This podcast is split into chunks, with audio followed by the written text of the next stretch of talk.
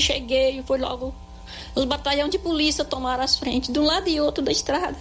E nós todos no meio, com tanta criança, tanta mulher.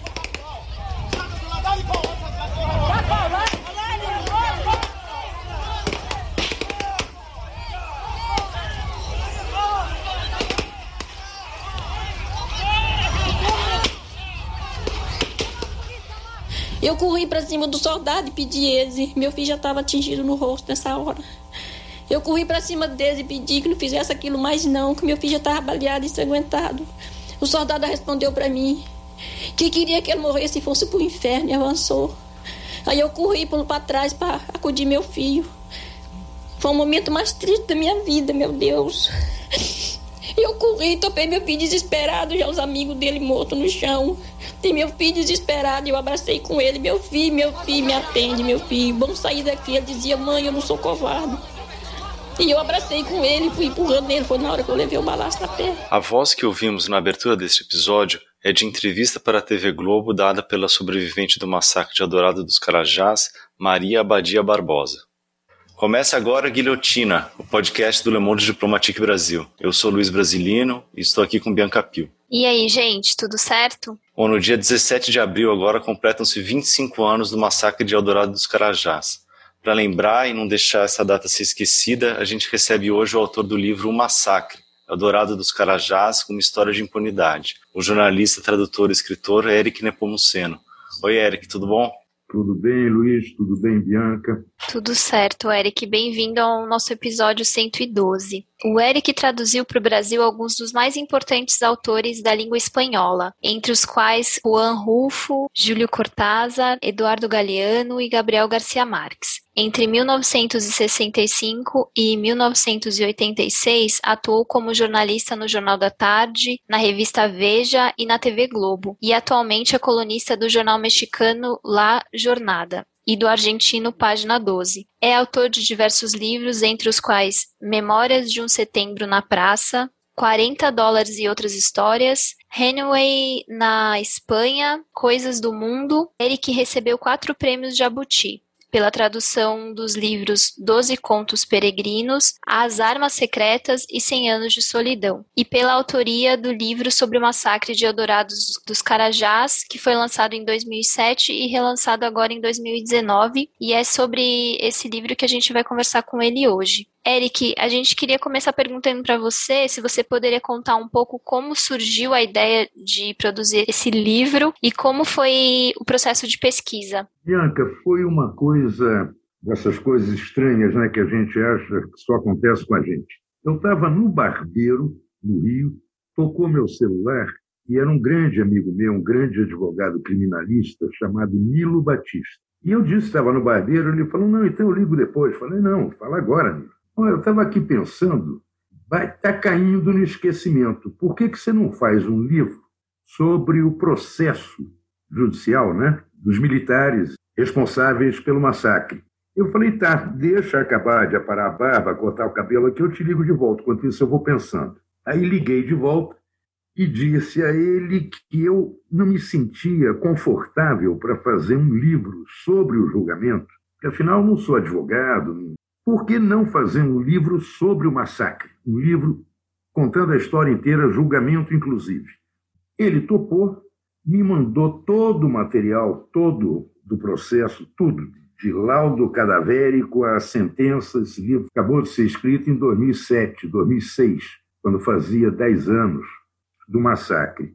Aí ele me pôs em contato com o MST, eu fui a São Paulo, fui várias vezes a São Paulo, entrevistando gente, entrevistando advogado, ou seja, preparando a base do livro. E finalmente peguei um avião, fui a Brasília fazer algumas entrevistas, e de Brasília para Marabá e de lá para Eldorado de Carajás. Cercado de mil medidas de segurança, eu fiquei hospedado no hotel em Marabá e o pessoal do MST me levava todo dia até Eldorado e me devolvia a Marabá que é uma cidade que, na minha memória, eu achei a primeira coisa estranhíssima, que atrás da porta do quarto tem um aviso que costuma estar atrás de porta de quarto do hotel do mundo inteiro. esse estabelecimento não se responsabiliza por objetos de valor, joias, dinheiro em espécie, armas e munições. Quer dizer que é normal neguinho ir para o hotel levando, sei lá, uma carabina, uma pistola. Era esse o clima, né? Bom, aí eu voltei ainda para Belém do Pará, fiz mais entrevistas e vim cá para Petrópolis, no Rio, perto do Rio, na serra vizinha do Rio, onde comecei a trabalhar no livro. E demorou muito mais do que eu esperava. Na verdade, era para o livro ter saído em 2006, só saiu em 2007. Encontrar a forma do livro foi uma coisa muito complicada, porque é muito dado, muito número. E é uma história muito barra pesada. Eric, falando aí sobre esse clima da região, né? Você diz, em determinado ponto do livro, que pelo Brasil afora é mais perigoso matar um boi do que um homem, né? O que que isso quer dizer ali para a realidade do Pará?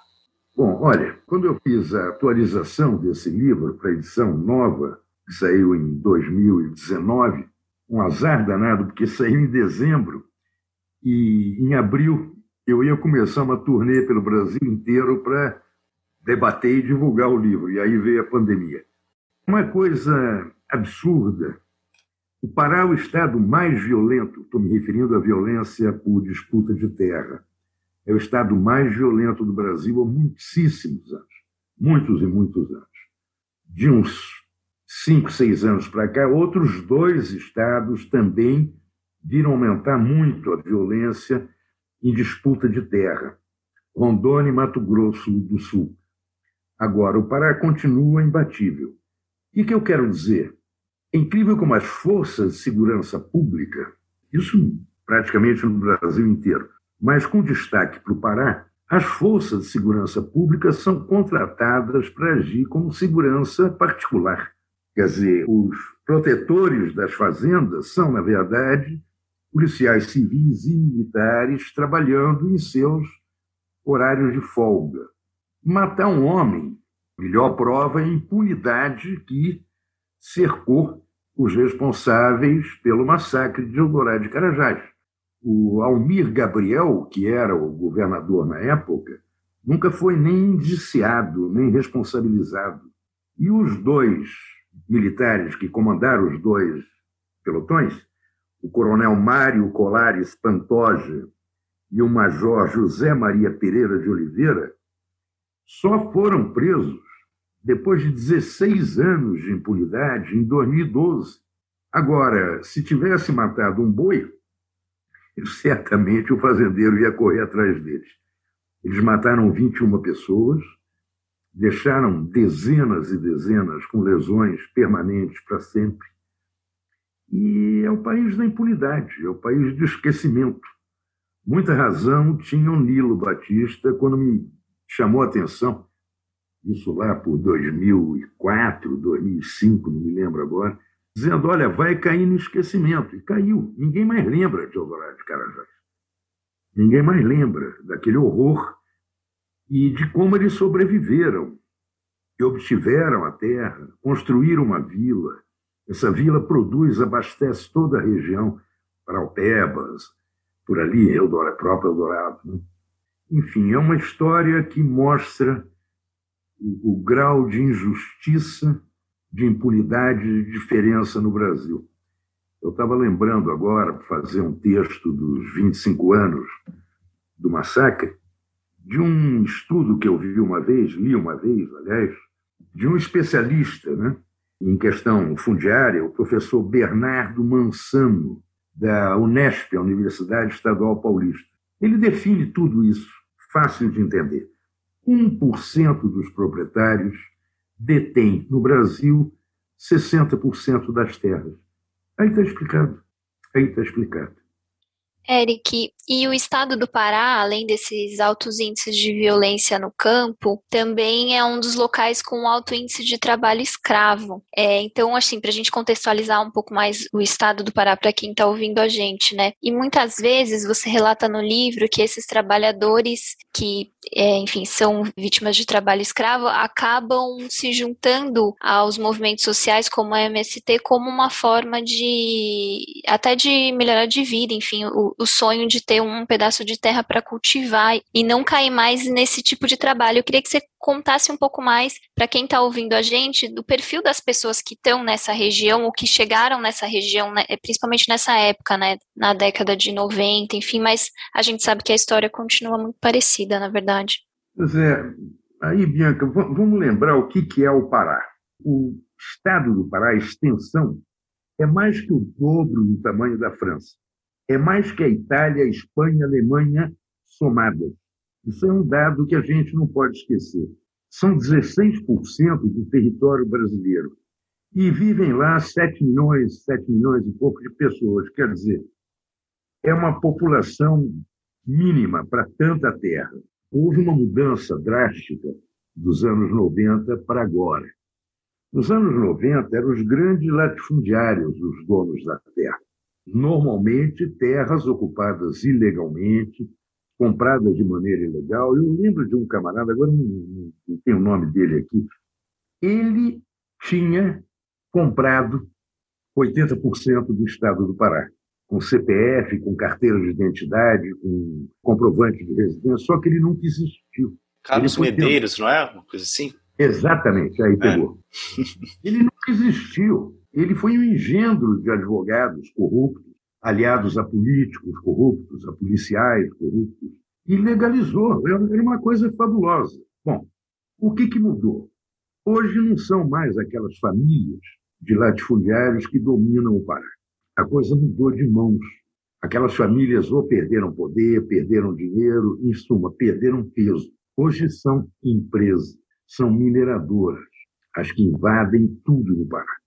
E as pessoas, que a Bianca perguntou, que iam de outros estados para lá, à procura de trabalho, à procura de garimpo, à procura de qualquer coisa, acabavam sendo mobilizados e se juntando no MST justamente para ocupar terras ociosas, terras ilegais, terras abandonadas e montar suas aldeias, seus acampamentos, esperando a legalização para estabelecer aquilo que a gente chama de vilas. Né? Então, isso continua, só que agora, em vez de disputar terra com fazendeirões, com latifundiários, eles estão sendo acossados, vou repetir, por garimpo, por mineração, muita mineração. Daniel Dantas, por exemplo, investiu bilhões no Pará. E ele é muito mais inteligente que um fazendeirão chuco. Essa é a única diferença. Essa é a única diferença, porque o estado de miséria e de exploração continua o mesmo. Eu tenho um dado que eu acabei de levantar. Em meados de 2017, portanto, há quatro anos, havia 160 acampamentos de sem terra só na região sul e sudeste do Pará, que é a região de Marabá e de Eldorado. Esses acampamentos sem terra são controlados, atiçados, cercados, pressionados vale repetir, já não por grandes latifundiários, mas por grandes empresários.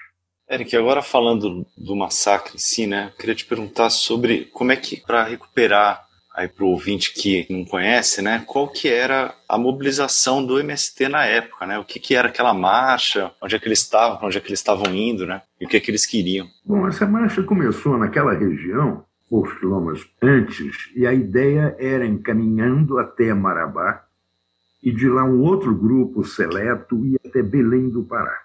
Era uma caminhada que tinha mulheres, tinha velhos, tinha rapazes, tinha crianças, tinha homens, e que eles queriam reivindicar a vila onde eles estão hoje. E era uma terra usurpada, abandonada, improdutiva. E quando chegaram em Eldorado, houve uma ordem do governador Almir Gabriel ao então secretário de Segurança, Sete Câmara, de parar a marcha do jeito que fosse. E aí começa o horror. Por quê? Vieram dois batalhões, um de Marabá, um de Paraupeba, se não me engano. Em ônibus, veja vocês, em ônibus que foram contratados e pagos pela Companhia Vale do Rio Doce, que na época era uma estatal. Eles chegaram, tentaram um diálogo, não houve nenhum diálogo e começaram a disparar para o alto. Desabou aquela correria, mas só que eles estavam emparedados pela frente e por trás. E o primeiro que morreu não se mexeu na hora que começou o tiroteio por uma razão só: ele era surdo. Ele não percebeu, ele ficou atônito, não percebeu o que estava acontecendo. E os soldados, achando que aquilo era um movimento de rebeldia, de resistência, acabaram com ele. Foi o primeiro a morrer. Aí morreram mais 18.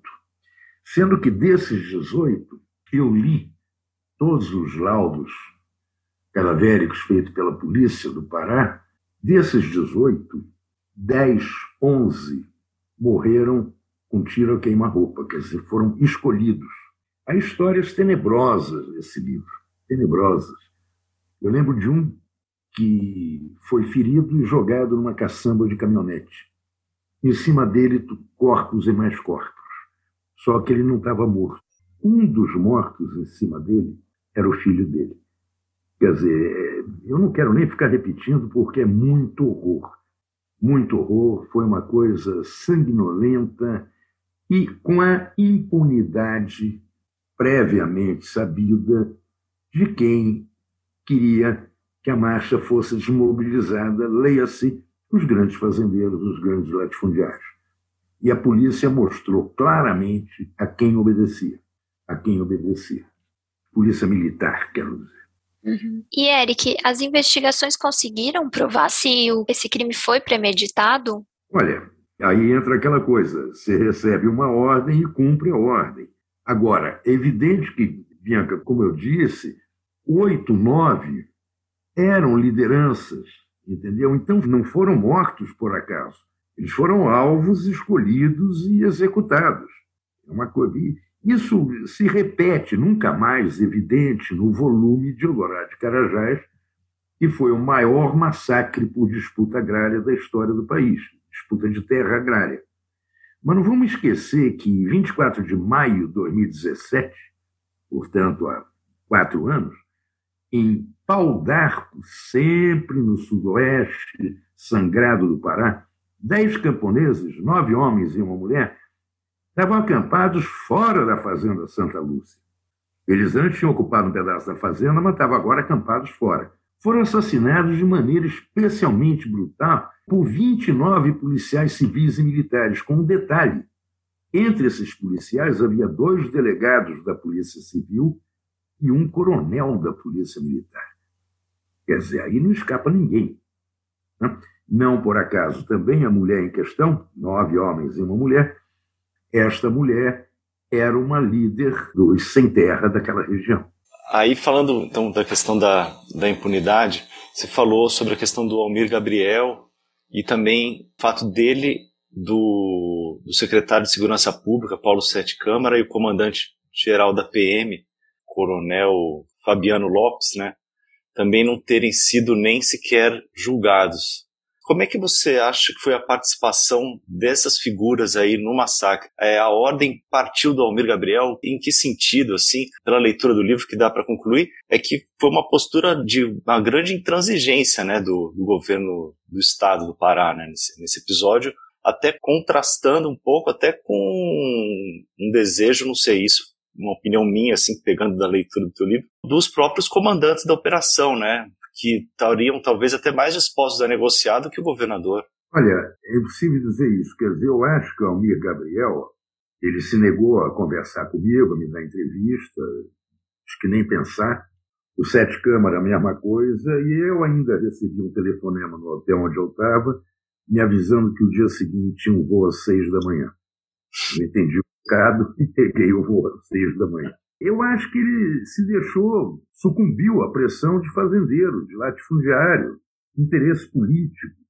Porque os antecedentes do Almir, Almir Gabriel eram de um conservador normal, digamos. Né? Não havia nenhum indício de que ele seria capaz de dar uma ordem para o Sete Câmara e interromper a marcha do jeito que fosse. Agora, para provar as loucuras desse país, esse mesmo Sete Câmara virou coordenador-geral, secretário-geral da Associação de Secretários de Segurança Pública do Brasil. Ou seja, é tudo muito doido. Não há documentos que ele tentou persuadir o governador a não cumprir a ordem. Não há nenhum indício. Ao contrário, ele ligou para o Fabiano Lopes, que mobilizou as tropas de Marabá e de Paraupebas. Quer dizer, então aquilo foi, evidentemente, a ordem era limpa a estrada, do jeito que for. E assim aconteceu. Eric, você mencionou que além dos mortos, né, houve dezenas de feridos que carregam essas sequelas até hoje, né, conhecidos como mutilados, que carregam balas no corpo e lesões permanentes aí. Como é que é a situação dessas pessoas e qual assistência que elas receberam do Estado? Houve um processo, houve uma determinação da justiça de que essas pessoas fossem indenizadas, atendidas, mas demorou anos para isso acontecer. E muitos dos sobreviventes foram embora daquela região. Foram embora para sempre. Eu lembro de uma moça que tinha uma bala na garganta. Não conseguiram tirar a bala. Eu lembro de um garoto, o nome dele, o apelido dele era Garoto, que tinha 15 anos na época do massacre, e que ele levou tanto tiro nas pernas que as pernas ficaram deformadas. Ele mal conseguia andar e ainda assim trabalhava na terra que a família dele obteve depois, né? Governo nacional. Eu me lembro, eu não estou com o livro aqui, mas eu me lembro que o, o, atendimento das pessoas variava, porque conforme o de saúde, conforme o médico, eu lembro do garoto que teve as pernas deformadas de tiro, que ele se queixava de dores lancinantes e davam para ele um comprimido para dor, um Tilenol da vida contra a febre e tal. E às vezes ele era hiper bem atendido. Então era uma coisa não. Eu acho que não houve uma atenção humanitária de verdade. Variava, variava. Eric, um elemento muito importante para contar essa história, que você já mencionou aqui em vários momentos, é a impunidade, né? Eu vou trazer alguns dados que estão no seu livro. Entre 1985 e 2016, 1.834 pessoas foram assassinadas em conflitos rurais e apenas 31 mandantes desses crimes foram condenados. Muitos casos, sequer chegaram a julgamento. Eu queria que você comentasse um pouco sobre esse tão importante elemento quando a gente está falando de conflitos rurais, que é a impunidade. Pois é, é o poder, Bianca. É o poder, o dinheiro, é a inércia das autoridades, a inércia do judiciário, a indiferença do judiciário, porque é uma coisa assustadora isso, entendeu? Quer dizer, você ter 1.800 e tantas mortes e 31 condenados, precisa até ver se cumpriram a pena inteira, porque é aquela velha história, a frase que o Luiz lembrou logo no começo da nossa conversa. No campo brasileiro, no interiorzão do Brasil, você mata um boi e é perseguido pelo dono do boi. Você mata um homem e não acontece nada. Essa impunidade é assegurada pela imensa diferença social que impera no nosso país, pelas elites desumanas, e virou uma espécie de costume. Quer dizer, você tem o segurança, segurança em geral é um PM, um policial trabalhando na hora de folga, e esse segurança mata alguém e pronto, tudo bem, acabou. Uhum. E, bom, o local onde aconteceu o massacre deu lugar ali a um assentamento, né, que é conhecido como assentamento de 17 de abril, a Vila 17 de abril, né, você fala no livro. Eu queria que você contasse pra gente como é que é a situação das famílias atualmente, se elas conseguem se sustentar da produção delas, se elas tiveram algum apoio do governo estadual para produção, enfim, ajuda financeira, de tecnologia, algum tipo de assistência mesmo para elas conseguirem produzir e viver da terra. Olha, não só estão lá eles mudaram, foram mudando o tipo de produção. Basicamente agora é leite. Mas eles também, verduras, legumes, que eles abastecem a região. É altamente produtivo. A maioria das famílias ficou lá. Houve muita gente que, de maneira ilegal, vendeu a terra. Houve uma grande massa evangélicos que estão lá na Vila 17 de Abril porém convivendo em harmonia com o MST, é? que, na verdade, é quem dá as diretrizes. Eles tiveram, sim, no começo, apoio não do governo estadual, mas do INCRA, do governo federal, que orientou sobre o que plantar, o que não plantar, etc. e tal. Eles cumpriram algumas recomendações, outras não, e daí foi evoluindo de maneira natural. Quer dizer, são gerações sucessivas lá. Há lideranças do MST, liderança moral, né, com grande respeito dos moradores da vila, e estão lá, estão lá bem. Né? Quer dizer, o, o pesadelo virou sonho. Agora, com uma culpa eterna, com uma dor no corpo eterna, com aquela sombra do horror pairando o tempo todo sobre todos. Eric, e como é que você acha que esse episódio é visto hoje aqui pela sociedade? Né? Claro que na época teve uma super reação, mas isso não impediu que ao longo dos anos, ao contrário do que dizem esses números que a Bianca colocou aí sobre a violência no campo, né, o MST seja apontado como demonizado, né, na sociedade brasileira, não só pela imprensa, mas pelo senso comum, assim, em geral. E, assim, como é que você enxerga o impacto que teve esse episódio aí do, do massacre de Eldorado dos Carajás para essa forma como a sociedade enxerga os movimentos do campo? Veja, Luiz, a sociedade em geral é muito crítica, não só ao MST, mas pega, por exemplo, uma coisa que em São Paulo é muito forte, o MS, como é que chama? O MTST. Isso, sem teto. Uhum. São os baderneiros que ameaçam a propriedade privada. Isso é, é o que faz parte da cultura brasileira imposta pelas elites. Só que, no caso do campo, e vamos nos fixar no Pará, essa tal propriedade privada, na imensa maioria das vezes, foi expropriada do patrimônio público. Então, a defesa da sociedade privada é uma falácia. E os nossos grandes meios de comunicação, os meios hegemônicos de comunicação no Brasil, não têm o mais remoto interesse em destacar o valor, por exemplo, do MST. Um grande jornal aqui do Rio elogia a distribuição gratuita de alimentos, esquecendo que são alimentos orgânicos produzidos e doados pelo MST no auge dessa pandemia. Esquece que é o MST do Brasil, o maior produtor de arroz orgânico da América do Sul. Isso aí não conta nada. Não conta nada a saga de quem lutou para conquistar um pedaço de terra. Não. São baderneiros, invasores, são ameaça à propriedade privada. Isso aí, esse tipo de manipulação da informação, acaba espalhando na opinião pública essa imagem negativa. Né? E a situação hoje no, no, campo no Brasil é trágica, é um crime, é motivo de alarme no mundo inteiro. Se, depois do golpe que depois a presidente Dilma Rousseff, Michel Temer retroagiu drasticamente na questão fundiária, na questão agrária do Brasil, o Bolsonaro acabou. Quer dizer, acabou. Ele, o Ricardo Salles, acabou.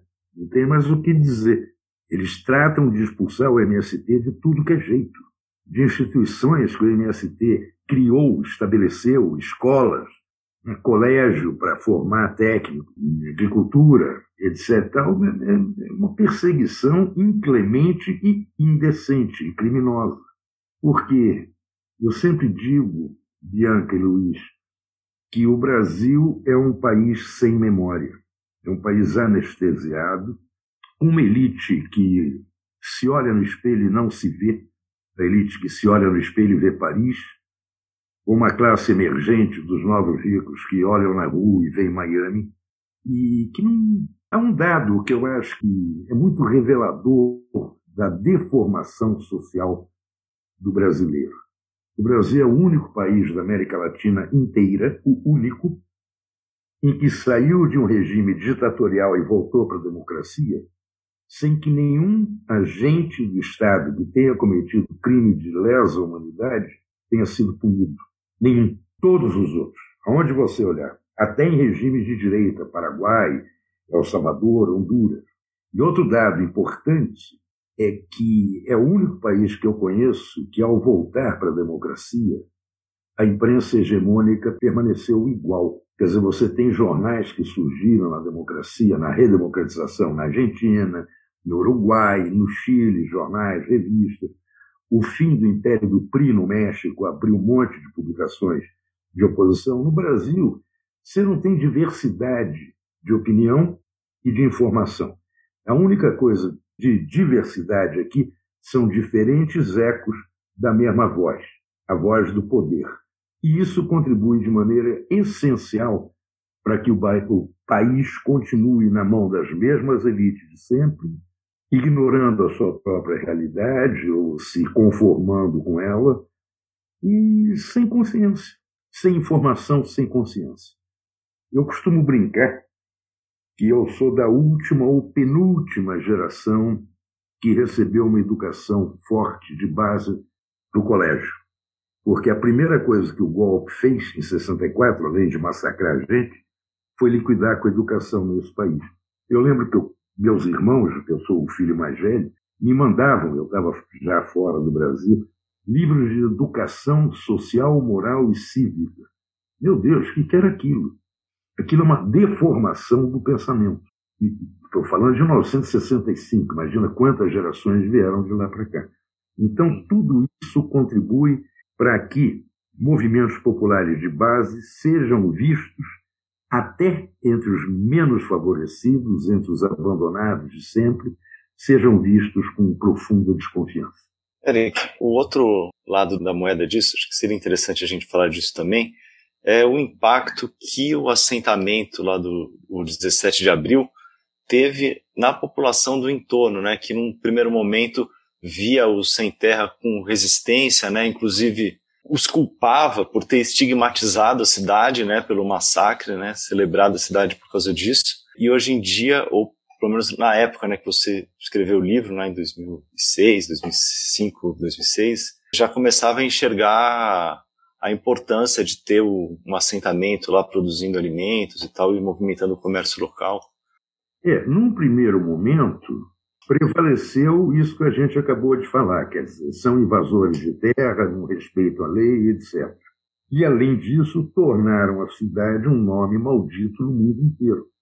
Não vamos esquecer que o dia 17 de abril é o Dia Mundial da Luta pela Terra. E agora mesmo eu mandei um, um e-mail para o jornal mexicano, onde eu tem uma coluna e tal, propondo fazer um texto. Imediatamente, o, o diretor de redação me mandou um e-mail dizendo, claro. Dia 17 de abril, né?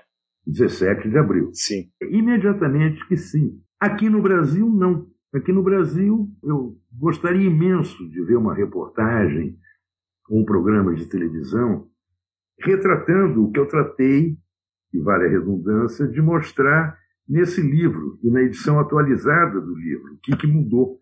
Porque muita coisa mudou e nada mudou para melhor.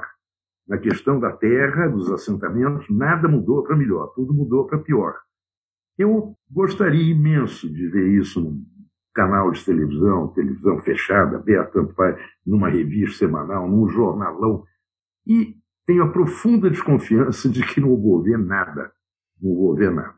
O Stedley continua sendo líder subversivo que ameaça a propriedade privada. Quem está em assentamento é invasor de terra. Não é invasor de terra, invasor é quem invadiu a terra pública e deixou lá abandonada. Né?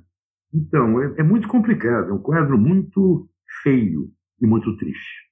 Eric, você falou aí sobre o, o 17 de abril ser considerado ser hoje o Dia Mundial da Luta pela Terra e falar um pouco da recepção desse texto, da, da data no México. Né? Eu queria te perguntar de forma geral isso, como é que esse dia é visto fora do Brasil, assim, qual é a importância disso, né, de ter uma, uma data é, internacional reconhecida, né, e lamentavelmente, mas inspirada aí num acontecimento brasileiro. Olha, Bianca e Luiz, o que eu sei é pouco. Quer dizer, tanto o jornal argentino como o jornal mexicano imediatamente toparam e tal, não sei o quê. Eu sei que, por exemplo, na Universidade Nacional de Buenos Aires, normalmente, todo ano, havia um seminário. Eu mesmo fui convidado duas vezes para participar. Agora, com essa pandemia, vai saber. Talvez eles façam algum ato por Zoom, por essas coisas modernas, né? Sim. Eu sei que lá estão convocando. Um amigo meu mencionou que no Chile também a universidade vai fazer um debate, e é, é o que eu sei.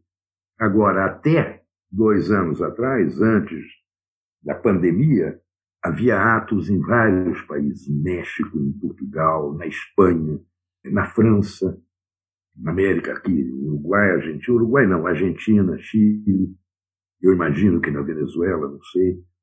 Mas esse ano eu não sei como é que vai ser.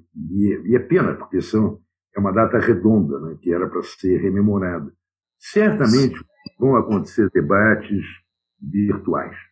Aqui no Brasil também. É, Eric, eu queria te perguntar qual que é o, o legado aí, não, não só desse massacre, né, mas, mas aí da luta do, do MST e o que, que ele aprendeu também com esse episódio, né, e pode trazer aí de ensinamento para enfrentar esse período que você falou agora de, sobre o governo Bolsonaro. O que, que o MST aprendeu, teria de perguntar para alguém do MST. Então, agora, evidentemente, o grande aprendizado do, do MST ao longo desses anos todos foi na prática. Eu destacaria duas vertentes. Uma, a produção de alimento orgânico. Eles hoje têm um peso significativo no mercado brasileiro e no mercado dos países vizinhos. Essa é a primeira coisa. E a segunda vertente é como eles abriram centros de formação de agricultores, escolas agrárias. Tem uma, Florestan Fernandes, em São Paulo, que devia servir de modelo para o governo brasileiro. Devia servir de modelo para o governo brasileiro e talvez justamente por isso seja tão pressionado e tão perseguido. Eu acho que o MST avançou muito nessas duas vertentes, a produção e a educação. E isso é uma coisa, outra coisa que o Brasil ignora. O Brasil não tem ideia de quantos técnicos são formados todos os anos na Florestan Fernandes, em São Paulo, e também numa outra que tem em Recife, pelo Brasil afora. São pequenas escolinhas. A de São Paulo é a maior, que concentra grande número de professores e de alunos. Sim. Tá bem, Eric. Muitíssimo obrigado pela conversa e parabéns aí pelo trabalho importantíssimo, fundamental aí para o país mesmo como um todo. Super obrigada pelo seu tempo, Eric. Valeu, imagina. Obrigado. Legal, Eric. Bom, estamos chegando ao final de mais um Guilhotina. E a gente quer lembrar, quem quiser mandar sugestões, críticas, ideias, escreve pra gente no e-mail guilhotina.diplomatic.org.br. É isso, isso gente. Pessoal. Até, Até a próxima.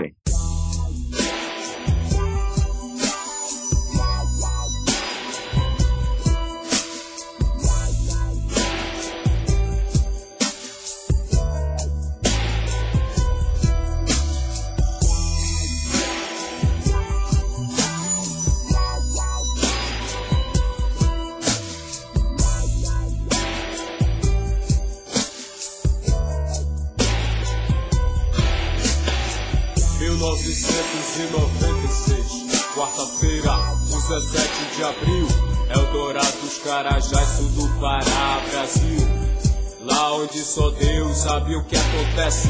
EA 150, curva do S. Por mais de um dia, 1.200 sem terras bloqueiam a rodovia. Reivindico com a sua maneira. A desapropriação da fazenda macaxeira. 40 mil hectares de um só dono. De uma terra entregue ao abandono. Grande propriedade, latifúndio improdutivo e só serve ao interesse especulativo. Do fazendeiro que não faz concessão, está disposto a abrir mão a 800 famílias que só sonham com um pedaço de chão. E tentam a todo custo se manter de cabeça erguida, mesmo famintos e lutando por comida. Gente simples, pobre, sem muito recurso, cansados de esperar a reforma agrária sair do discurso. Tudo que eles querem é a terra pra poder fazer uso. O INCRA não dá crédito, não aceita, não cumpre prazo. O governo age com total descaso. Insensibilidade diante do drama. Tenho profundo desprezo pela vida humana. Planejo que ninguém imagina. Enquanto a hora da matança se aproxima. Existe paz. Sem justiça não existe paz,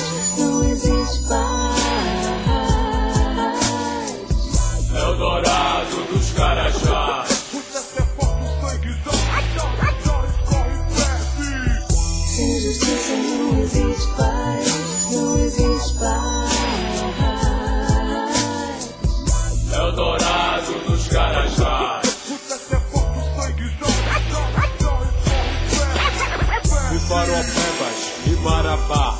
E eram dois destacamentos da polícia militar. Coronel Mário Pantoja, com a sua coja.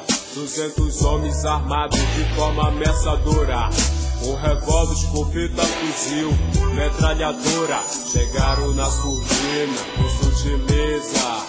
Prontos pra partir pra cima, de jeito e indefesa.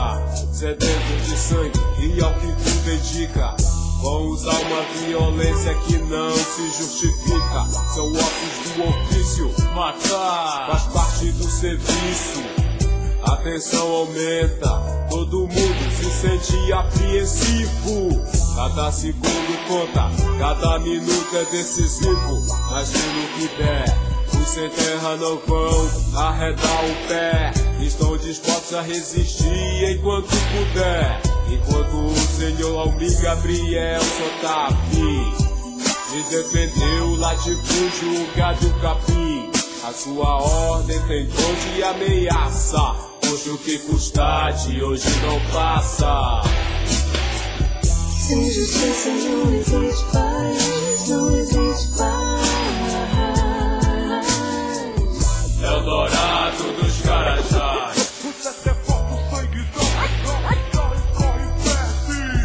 Sem justiça não existe paz, não existe paz. Eldorado dos Carajás. Dito e feito, a polícia agiu do seu jeito. Foi traiçoeira, sorrateira, covarde. Às quatro e meia da tarde, entre esgotado, o cerco se fecha. Os pau-mandados não deixaram brecha. Reagir, bem que os sem terra tentaram. Mas aí é claro, esse foi o pretexto usado pro primeiro disparo. Daí pra frente o que se viu, por execuções a sangue frio. Cenas de uma guerra civil, a crueldade sem limite, com todo seu requinte. Porque contra a força não existe argumentos, ainda mais quando se trata de um esquadrão de fuzilamento. Foram 14 minutos contados de fogo cerrado, chumbo grosso, moço, no meio daquele alvoroço, se ouvia choro grito das pessoas que tentavam fugir do conflito. Foi o corre-corre, o Deus nos acuda. Pessoas desesperadas imploravam ajuda. E o pior, que existem indícios que tudo foi premeditado. Desde o início, todas as balas tinham o endereço certo. E os tiros foram todos dados de muito perto. Parecia coisa de grupo de extermínio. Seu menino, não importava quem estivesse no caminho, homem, mulheres, crianças, dava tudo no mesmo. Porque os homens atiravam impunemente a esmo. A torta e a direita sem dar mínima. Se escolher a vítima, Lorival não conseguiu correr. Ficou parado, confuso, levou um tiro de fuzil no peito. Caiu morto de bruço, Robinson foi arrastado pelo cabelo. E não foi culpado, mesmo depois de já ter sido dominado. Osiel tinha sido jurado de morte pelos coronéis. Foi algemado, espancado com socos e pontapés. Depois recebeu três tiros fatais e teve o mesmo triste fim que os trabalhadores rurais. Naquela batalha campal, cujo resultado final foram 19 mortos e 61 feridos no total, todos vítimas da ação policial que foi brutal, violenta e sanguinária. Promoveu execuções sumárias, uma tragédia parecida com a da Candelária, Carandiru, Vigário Geral, Corumbiara e Eldorado dos Carajás. É um caso a mais que revela realmente do que ela é capaz. Jogou opinião pública nacional, causou repercussão internacional. Mas depois de um certo tempo caiu no esquecimento. Deve ser por isso que ninguém fica surpreso que até hoje nenhum dos acusados tenha sido preso. Sem justiça não existe paz, não existe paz. O.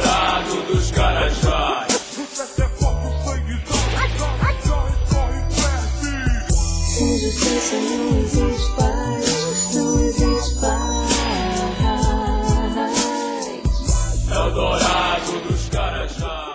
O Guilhotina é um podcast do Le Monde Diplomatique Brasil. O roteiro, a produção e a apresentação é de Bianca Pio e Luiz Brasilino. Edição de Domênica Mendes. Apoio técnico Central 3.